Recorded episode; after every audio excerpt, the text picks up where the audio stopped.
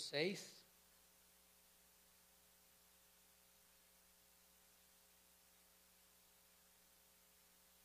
Un salmo muy cortito, tiene apenas 10 versos, vamos a leerlo completo.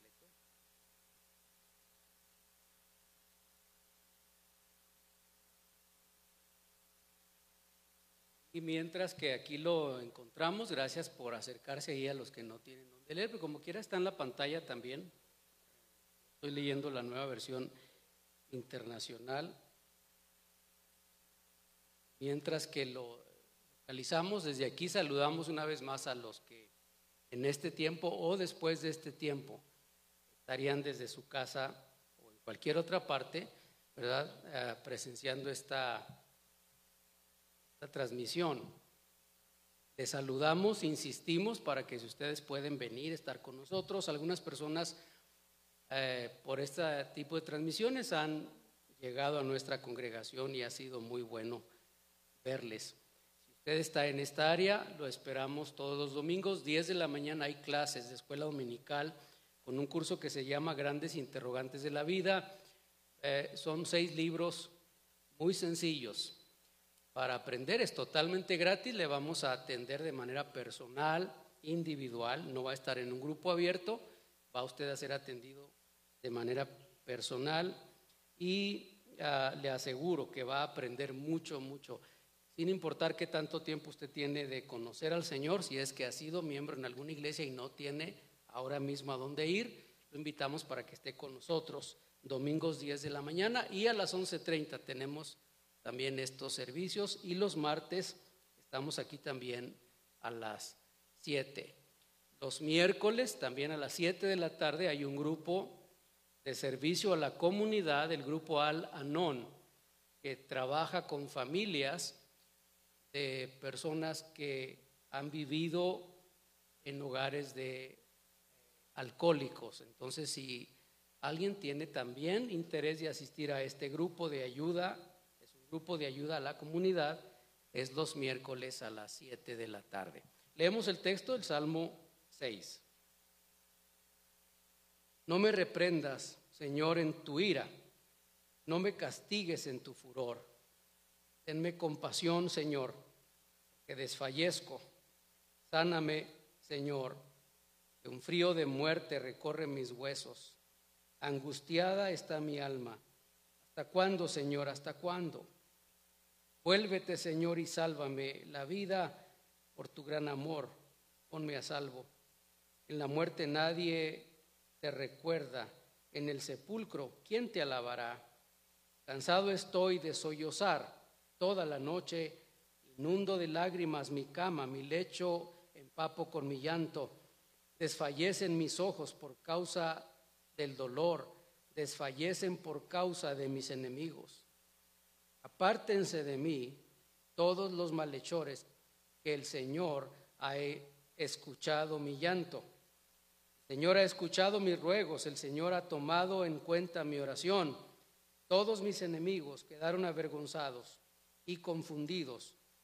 Su repentina vergüenza los hará retroceder. Hasta ahí la lectura. Pueden sentarse. Muchas gracias.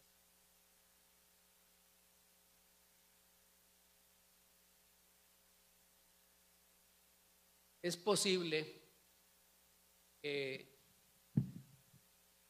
durante el tiempo, este tiempo en algún otro tiempo, hayamos experimentado alguna angustia muy profunda, alguna depresión. Según lo que leemos o sabemos hoy, después de esta crisis que todavía no se termina de salud pública, de esta pandemia, son muchos los casos de personas que han entrado en depresión. Algunos porque lamentablemente perdieron a los que aman en este tiempo. Otros por, por el temor a perder a los que aman o perder las cosas que tienen o han conseguido producto de su esfuerzo o trabajo. En algunos casos eso también les ha producido cierto malestar emocional, inseguridad.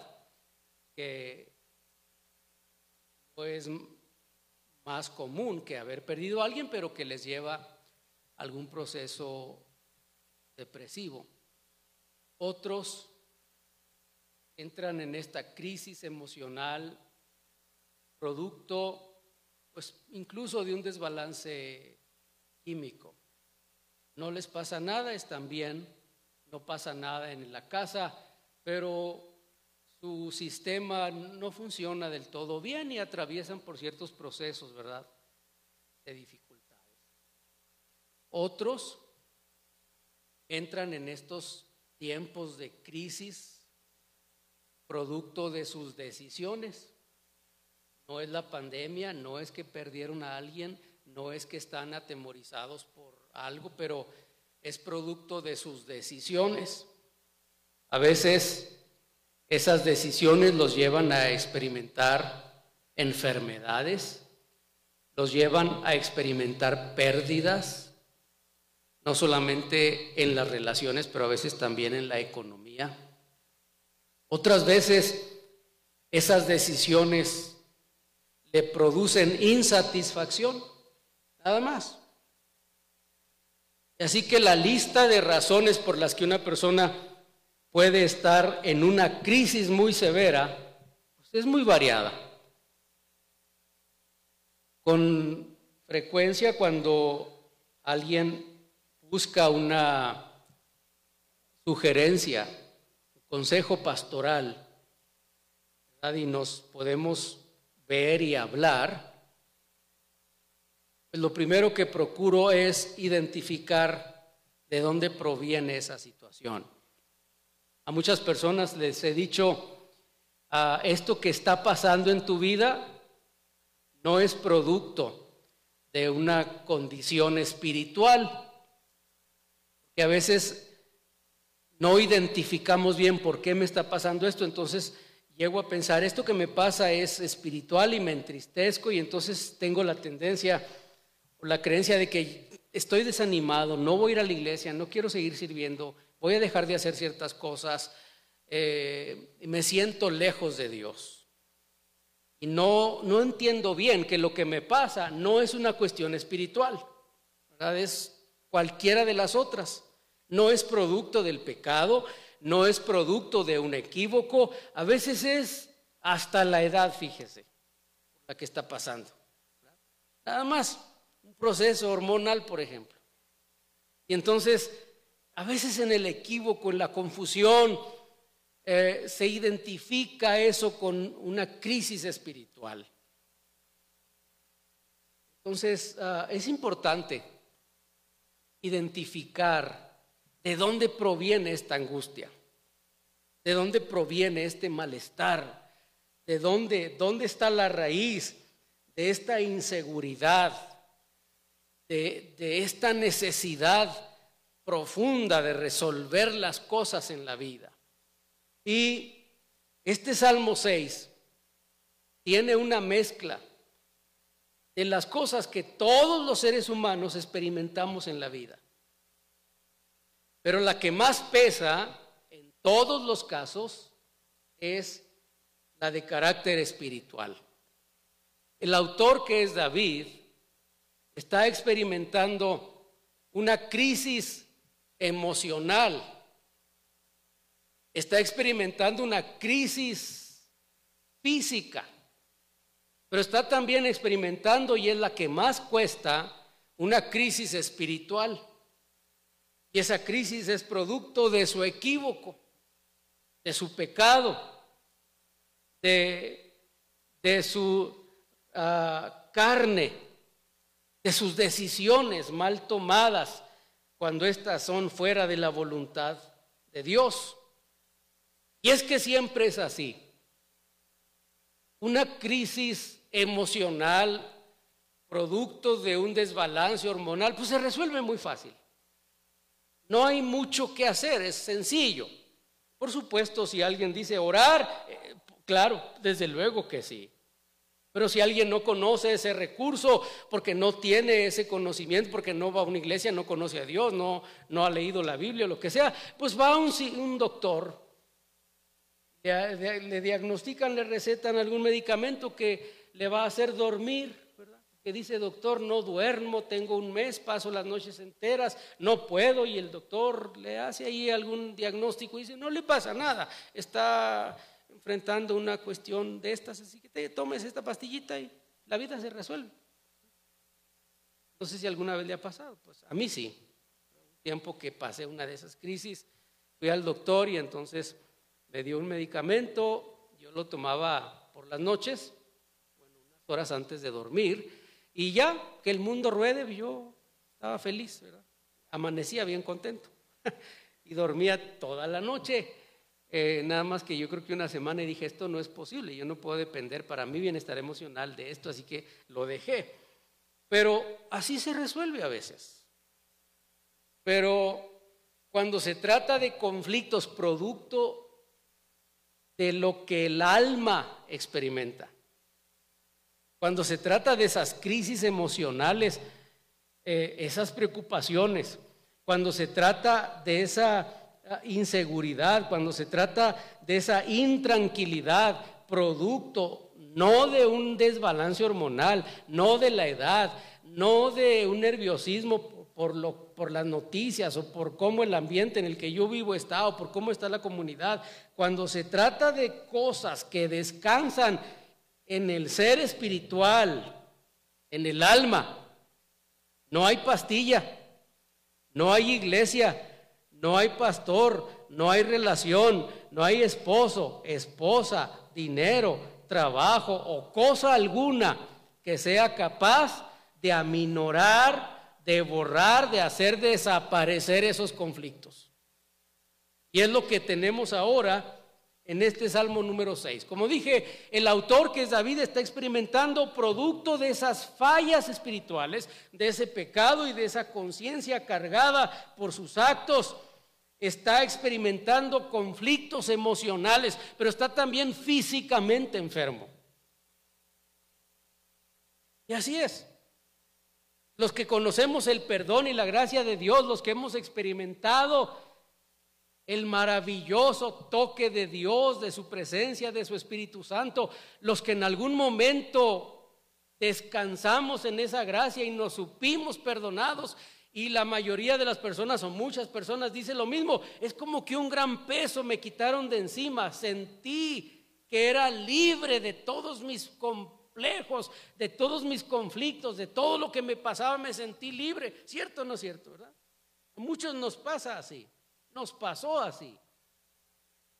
Pero antes de eso, yo creo que la mayoría experimentamos las mismas cosas, teníamos una carga espiritual, no sabíamos cómo resolverla, cómo eh, dejar de hacer aquellas cosas tal vez, pero junto con eso eh, experimentamos físicamente la enfermedad, experimentamos emocionalmente la preocupación, Incluso llegamos a tener afectaciones de carácter social, porque si se trató de los vicios, perdimos la familia. Hay quien tuvo que recurrir a la separación, al divorcio. Hay quien producto de una de estas este, complicaciones, incluso perdió a alguien porque murió en el accidente. Bueno, infinidad de cosas horribles. Pero cuando experimentamos la gracia de Dios, ¿qué diferencia? Sí vuelve la enfermedad, pero ya no es igual. Ya no nos enfermamos producto de nuestros equívocos. Ahora nos enfermamos a veces por voluntad, porque no coma eso, pero es que a mí me gusta. Me gusta pues. O, o nada más es que el tiempo pasa. Le dije en la mañana a una hermana en la iglesia, ¿cómo se siente? Más o menos, dijo. Le digo, pues, ¿qué le duele? Uy, dijo que no. No, pues está bien, eso es normal. Cada vez aumentan los malestares. Pero bueno, la cosa es pues que, ¿qué nos ofrece en esta reflexión, esta lectura? Miren, lo primero que tenemos aquí es que esta es una condición generalizada de todos los seres humanos, de todos. Tal vez alguien que hoy, hoy escuche esta transmisión o la vea, o alguien aquí en este salón diga, ¿por qué me está pasando esto a mí? ¿Por qué estoy pasando yo por esto? Te tengo una buena noticia y es que todos pasamos por lo mismo. No todos lo decimos, ¿verdad? No todos eh, nos atrevemos a enfrentar y a aceptar que nos está pasando, pero en realidad esta es la condición generalizada de todos los seres humanos, sin excepción, de todas las épocas. Esa tristeza, esa carga moral, emocional, esa necesidad de resolver lo que me pasa, esa desesperación por lo que está a mi alrededor, esa necesidad a veces de pelear, a veces de gritar, de resolver, esa desesperación es generalizada de todos los seres humanos. El que la está experimentando o sufriendo en el Salmo 6 dice, no me reprendas, Señor, en tu ira. No me castigues en tu furor. Tenme compasión, Señor. Tal vez la única diferencia que haría en este salmo del resto de muchos de nosotros es que el que lo está experimentando reconoce que es producto, esa carga moral, espiritual, emocional, esa enfermedad física, esa preocupación, esa profunda necesidad o depresión es producto, es producto de su relación con Dios. Él entiende, se trata, este es Dios poniendo, dice otro salmo, su mano pesada sobre mí por mis equívocos, por mi pecado. ¿Saben? Si hay algo que nosotros conocemos de sobra, es la horrenda carga del pecado. ¿Hay alguien que no la conoce? ¿Habrá alguno que diga, yo no sé qué se siente pecar, no sé qué es eso? Muchos de nosotros, tal vez las primeras veces que comenzamos a practicar ciertas cosas, comenzamos a experimentar esa culpa que nos llevaba a una tristeza profunda. Lamentablemente, cuando el tiempo pasa y el hombre se va acostumbrando, acostumbrando a esas acciones, termina no siendo feliz, pero termina aceptándolas como parte de la vida, como que es que esto no tiene remedio. Así soy, así voy a vivir y así voy a ser siempre. Termina adaptándose a esa miseria moral y espiritual. Pero usted no debe olvidar jamás que eso es producto de su relación con Dios. Por eso San Pablo escribió y dijo, justificados pues por la fe, tenemos paz para con Dios por medio de nuestro Señor Jesucristo. Si usted siente alguna clase de culpa, si se siente mal por alguna acción, no es producto de esta relación como miembro de iglesia, no es porque yo volteé y le vi de cierto modo y usted dice, ay, el pastor tiene ojos de que me descubrió, no tiene que ver con eso, tiene primordialmente que ver con nuestra relación con Dios. Porque nuestros actos cuando son pecaminosos, cuando son contrarios a la voluntad de Dios, nos hacen de manera simple, natural, sentir eso en el, en el alma. Como dije, a veces, ¿verdad? Como la tierra que se pisa y se pisa y se pisa y se pone dura, así se hace el corazón. Se endurece y ya no sentimos nada. Termina convirtiéndose en una acción común. Nunca nos hace feliz, pero pues lo estamos haciendo. En tu ira no me castigues, dice el escritor.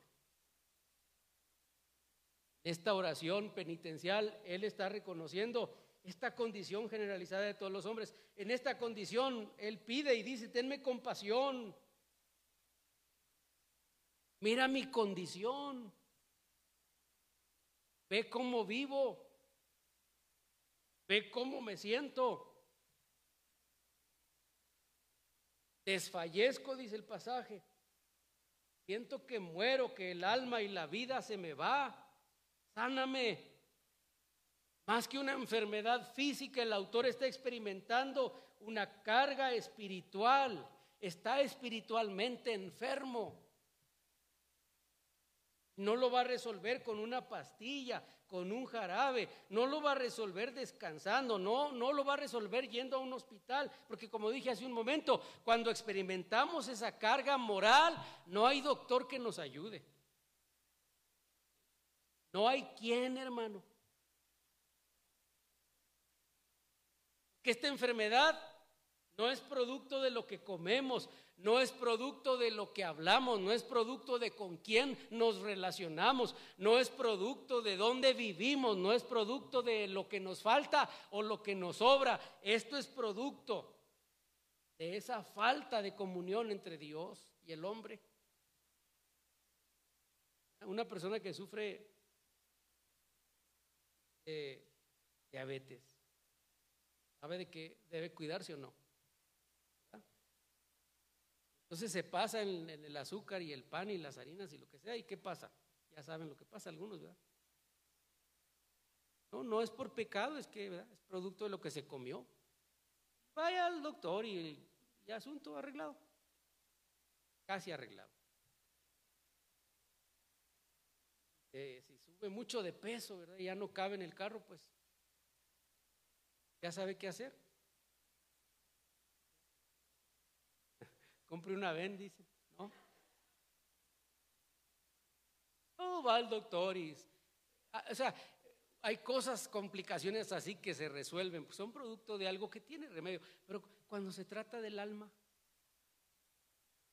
cuando es aquí adentro donde ya no aguanto, cuando es aquí donde está el rencor, la ira, el enojo, cuando es aquí en el corazón, en el alma, en lo profundo del ser, donde está la angustia. ¿Dónde vamos? ¿Quién puede resolver eso? Sáname, no me reprendas en tu ira. Perdóname, ten compasión, Señor, porque desfallezco. Te mire esa gente que que comete ciertos actos, más en estos días, ¿verdad? puede ver dos señores, yo he dicho otras veces, dos señores en televisión, siendo que son esposos, inmensamente felices. Nos peleamos más Elizabeth y yo que ellos dos. Parecen más felices ellos dos que mi mujer y yo. Así parece. Pero adentro, en el corazón, en el alma, en el ser espiritual, la condición real es esta. Es esta. Desfallezco. Estoy enfermo. Frío de muerte. Corre mis huesos. Mi alma está angustiada. ¿Hasta cuándo, Señor? que eso es de todos, todos lo sufrimos. Yo lo sufrí, lo he sufrido. He sufrido esa angustia. Yo he rogado al Señor, ten compasión de mí, no me castigues en tu enojo, no me pagues. Dice un salmo, Él no nos paga conforme a nuestras iniquidades, ni conforme a nuestros pecados. Él es misericordioso. Por eso hay que acudir al Señor. Pero mire la segunda idea, no solamente esto, como dijimos, es, es la condición generalizada de todos los seres humanos, pero la segunda cosa que nos ofrece esta lectura es el único medio para ser restaurado, el único medio que existe para salir de esa condición, el único medio posible para que la ira de Dios no caiga sobre una persona. Y no hay otro, dice el versículo 4, vuélvete Señor y sálvame la vida por tu gran amor, por tu gran amor. No conseguimos nada de Dios por venir, por estar aquí. No conseguimos el beneficio de Dios por dar. No conseguimos el beneficio de Dios por servir. No conseguimos el beneficio de Dios por ser como somos, por nacer donde nacimos, por tener un ministerio, por ejercitar o hacer evidentes el ejercicio de los dones. No, no, no, no conseguimos nada de lo que Dios ofrece. La única razón, la única forma que existe, hermano, persona que me escucha de cualquier condición en la que esté, es el gran amor de Dios. ¿Por qué puedo ser sano? ¿Por qué puedo ser salvo? Porque puedo, a pesar de mi condición, de mi pecado que merece el castigo de Dios, en el furor de Dios, ¿por qué en medio de mi debilidad? Porque en medio de mi alma angustiada puedo tener alguna esperanza por el amor de Dios. Es solo por eso. Que me ama. Que su amor es eterno. Es incomprensible. Es incomprensible. Cualquiera que cree que lo merece, no ha entendido. Pero cuando uno se pone a pensar, ¿por qué me has amado así? ¿Por qué? Porque puedes amar así a otro. ¿Qué? Cuando pienso en el amor de Dios por mí, a lo mejor lo relaciono con que yo no hice tanta cosa. Yo no he sido tan malvado. Pero si estuviera hablando de alguien que ha violentado menores de edad, que ha asesinado mujeres, cosas peores que esas. Programas en televisión que narran la vida de gente que ha asesinado a los suyos. Gente que ha hecho cosas horribles, indescriptibles. Un hombre, tal vez es de los más conocidos. Asesinaba a las mujeres, eso es en México Luego las cortaba en pedazos. Luego hacía comida. Incluso, está documentado, llegó a vender tamales o qué cosa. Tamales. Y uno dice, ¿qué, qué mente tan retorcida, qué clase de, persona puede pensar semejante cosa? ¿Quién puede tener semejante pensamiento? Pues aún ese, si recurriera a esta gracia y un día se le hubiera ocurrido pedir perdón por sus actos al Señor, ¿qué cree usted? Por tu gran amor tu gran amor, Señor. Sálvame la vida. Perdóname, restaurame, quita esta carga. Personas que dicen, ¿cómo puede alguien vivir así? ¿Cómo?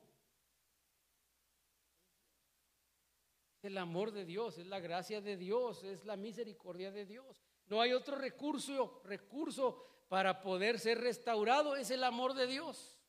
Por eso necesitamos entender bien. Yo he dicho muchas veces y lo vuelvo a repetir ahora, estoy emocionado con las personas, con todos nosotros, los que son miembros y los que nos visitan, con que estén con nosotros, con que vengan aquí. Eso para mí es maravilloso, por eso estamos aquí, por eso abrimos la puerta, por eso trabajamos aquí. Pero no debe usted olvidar que todavía no conseguimos nada a menos que recurramos al amor de Dios.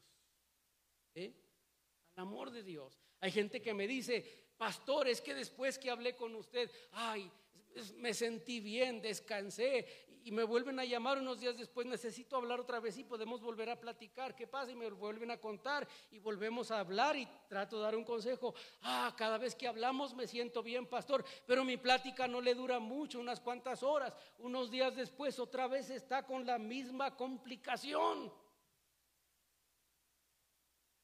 Otra vez tiene la misma carga. Que necesito hacer, pastor, recurra al amor de Dios. Vaya delante del que ofrece ese amor, acérquese al que extiende ese amor sin limitación alguna. Acérquese al que ofrece esta clase de amor que cubre multitud de pecados, cientos de miles de millones de seres humanos en esta tierra y el amor de Dios es una fuente inagotable. No se ha terminado y no se va a terminar hasta que el día que Él decida y diga hasta aquí llega la historia.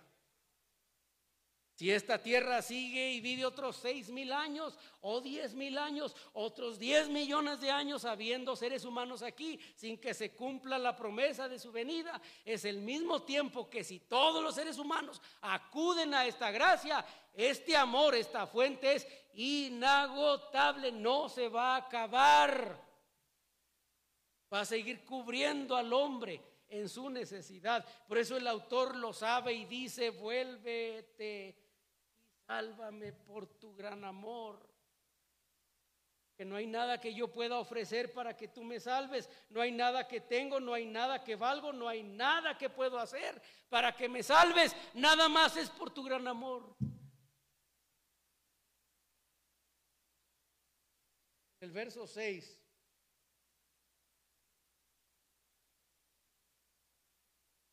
Estoy cansado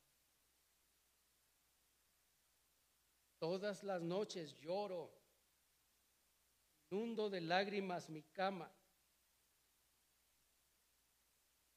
mi almohada, mis cobijas, colchón, sería parte de la idea en el texto. Amanecen empapados con mi llanto.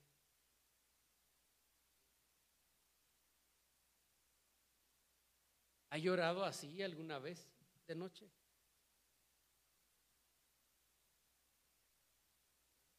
Más oscuro, no hay quien se dé cuenta.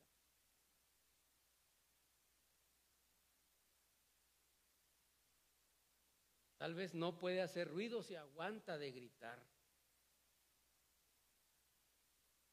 Pero usted sabe lo que es que corran las lágrimas en, en esas noches por lo que está pasando.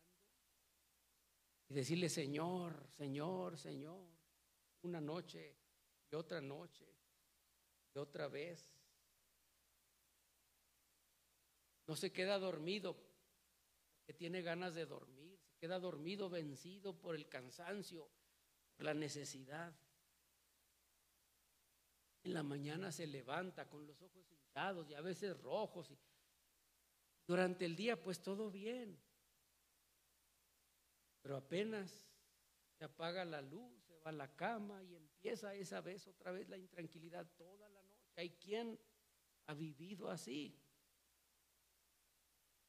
Hay quien vive así.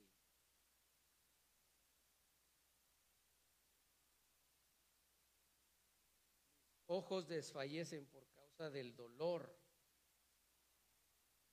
culpa amigos. En esta tercera idea de esta reflexión, encontramos que no se acostumbre a su condición. No se acostumbre. No permita que eso pase. Todos experimentamos lo mismo. Cuando alguien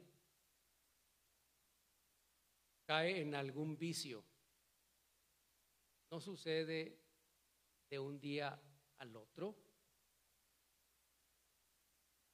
Cuando alguien cae preso de la adicción a la pornografía, no sucede de un día al otro.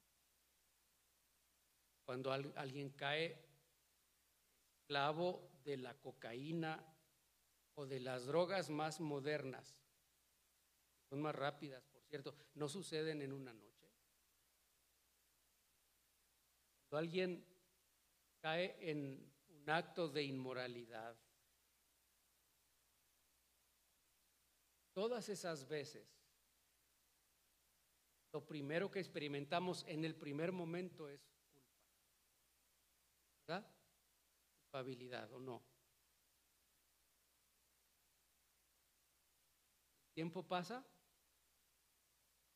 cada vez parece más fácil. Cada vez más fácil. Hasta que deja de ser una culpa. Cada vez las lágrimas son menos, cada vez la almohada se moja menos. Cada vez la carga es menos. El autor no, no, está dispuesto a vivir en esa condición. No está dispuesto a permanentemente estar viviendo así. Y por eso dice todas las noches. Todas las noches, no me voy a, no estoy, no quiero acostumbrarme a eso. Eso pasa en muchas cosas, no solamente en este tipo de situaciones en las que hay carga espiritual o moral, pero incluso cuando hay problemas de familia. Cuando hay situaciones en las que, pues bueno, ya, ya, ya, ya duré semanas, ya duré meses, ya, ya lloré, ya pedí, pero no cambian las cosas, pues ya mejor me acostumbro. Ya mejor así me quedo. En todo es así.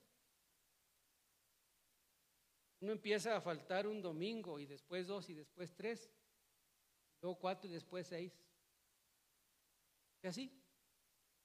La primera vez que falta, ay, no fui, no estuve allí. Siente y, y llaman, pastor, es que me pasó esto y llegó tal y lo que sea. Así. Quería estar. Pero alguno que otro el tiempo se va pasando, ¿verdad? Ya no sé si llega el día que dicen, válgame Dios, era domingo y había culto. Somos Nos acostumbramos a vivir de cierto modo. Hay quien se acostumbra al fracaso. Ya fracasé, ¿ya qué? Les he contado unas muchachas en la escuela. Le estaba diciendo a la otra, ¿qué te apuras? Dijo, hay muchos hombres. Pues sí, dijo, pero es que ya empezó a contarle su historia a la otra. Que, que se fue, que no, pero pues hay muchos hombres, al rato sale otro y le dijo, mira, vas a vivir con él unos y si no, pues no te cases, nomás no se entienden, pues te regresas a tu casa y ya. Y hasta que ahí es el bueno.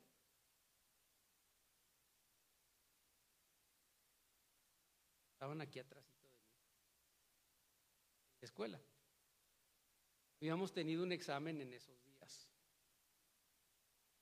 y no nos había ido bien casi a ninguno.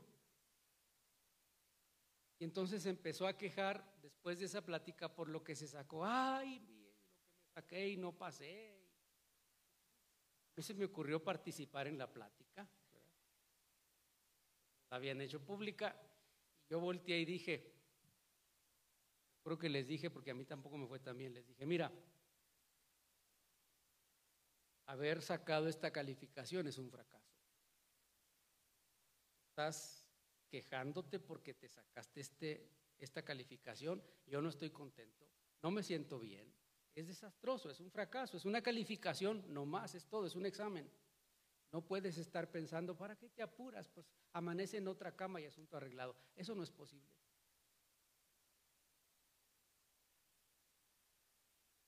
¿Acostumbrarse así al fracaso?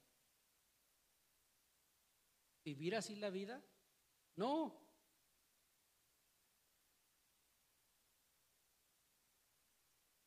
vuelva a llorar, vuelva a preocuparse por su condición, vuelva a buscar a Dios. No se abandone en las manos de esa miseria, no lo haga. Tal vez ahora le va a costar más que las primeras veces. A lo mejor hoy las lágrimas van a ser mucho más que antes. A lo mejor el llanto va a ser mayor. No se acostumbre. No hay razón para hacerlo. Vuelva hacia el Señor, llore por su condición, pida perdón una y otra vez. Cánsese. No le hace. Y tiene que hacerlo por 20 años más, todas las noches, hágalo todas las veces que sea necesario, hasta que tenga la experiencia del verso 8 de este capítulo 6 y termino la plática que dice, apártense de mí todos, porque el Señor ha escuchado mi llanto, dice el pasaje.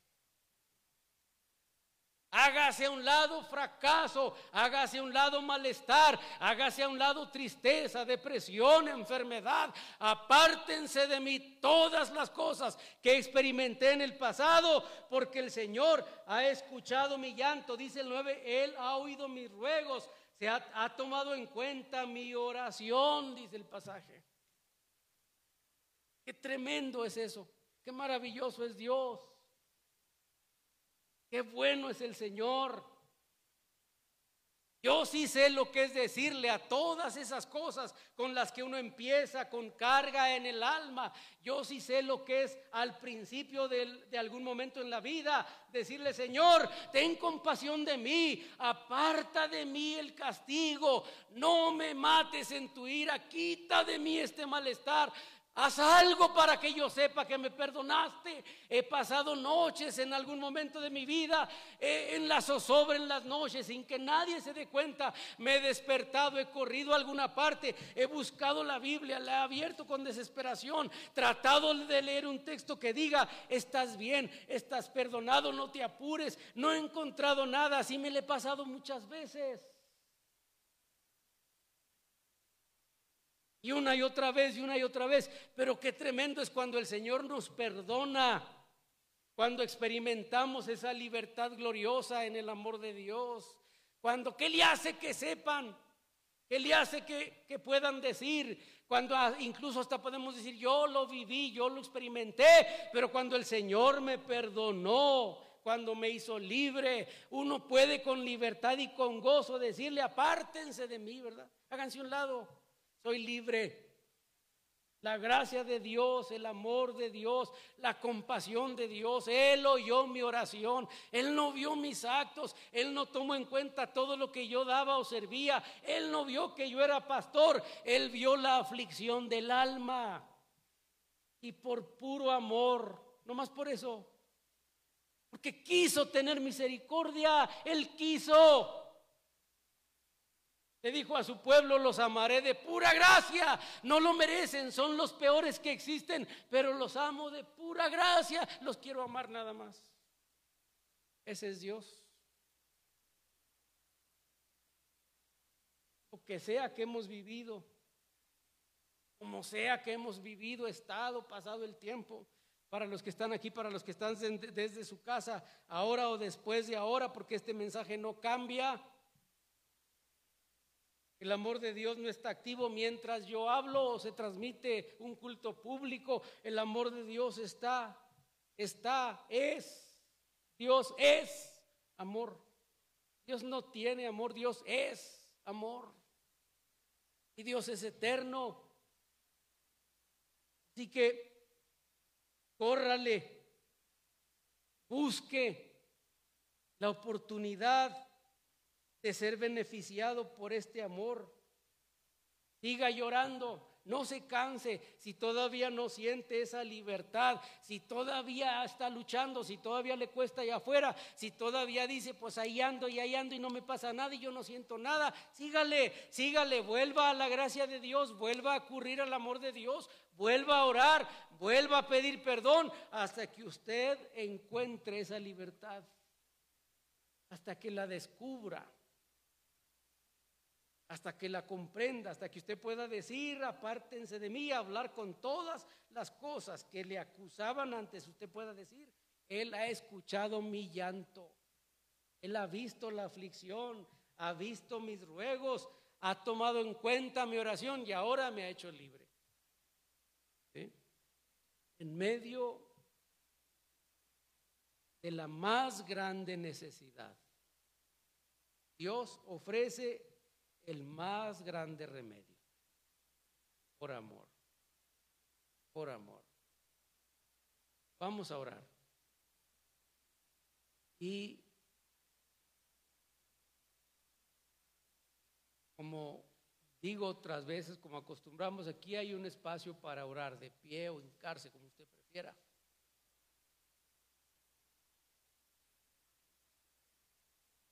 trato es con Dios. Quien va a responder es Dios. Es Dios, es Dios. Al que está desde su casa o en cualquier otra parte, es Dios. Acérquese, pida perdón, mire su condición. Si está afligido, afligida, si está pasando una crisis de cualquier clase, venga, venga delante de Dios, pídale, ruegue al Señor que quite, que perdone, que cubra, que se vuelva a nosotros. Si lo necesita, este es un buen tiempo para orar juntos. Señor, te damos gracias por tu grande misericordia, Señor, por tu grande amor. No hay ni uno solo que no entienda de qué se trata este salmo. Este salmo es la experiencia de todos los seres humanos. Lo que está escrito ahí